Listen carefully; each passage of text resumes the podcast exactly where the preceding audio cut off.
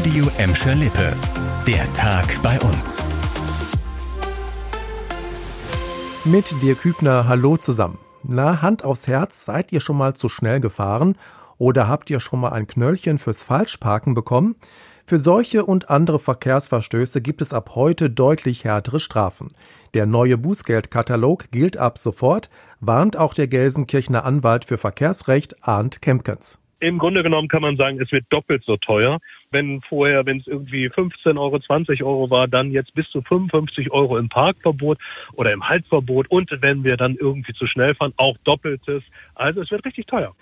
Durch die härteren Strafen soll der Verkehr sicherer und klimafreundlicher werden. Um den neuen Bußgeldkatalog hatte es lange Streit gegeben. Die Energiepreise kennen aktuell nur eine Richtung, und zwar nach oben. Und weil die steigenden Preise für viele von euch immer mehr zum Problem werden, können wir uns von der Verbraucherzentrale Gelsenkirchen jetzt Tipps zum Energiesparen holen. Je wärmer ein Haushaltsgerät werde, desto mehr Energie verbrauche es, sagt der Energieberater Norbert Mohr von der Verbraucherzentrale. Beim Stromanbieterwechsel müsse man jetzt besonders vorsichtig sein. Weil die Preise aktuell so stark steigen, sei der Grundversorger teilweise sogar günstiger als andere Tarife.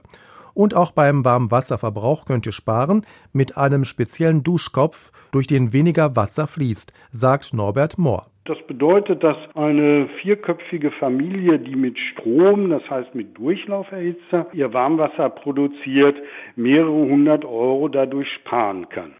Die Energiepreise sind aktuell vor allem deshalb so hoch, weil sich die Wirtschaft nach der Corona-Pandemie wieder erholt. Liebe Bottropper, ihr könnt stolz oder noch stolzer auf eure Stadt sein. Bottrop ist wieder für den Klimaschutz und den Einsatz für erneuerbare Energien ausgezeichnet worden. Die Stadt hat den European Energy Award bekommen und das schon zum vierten Mal.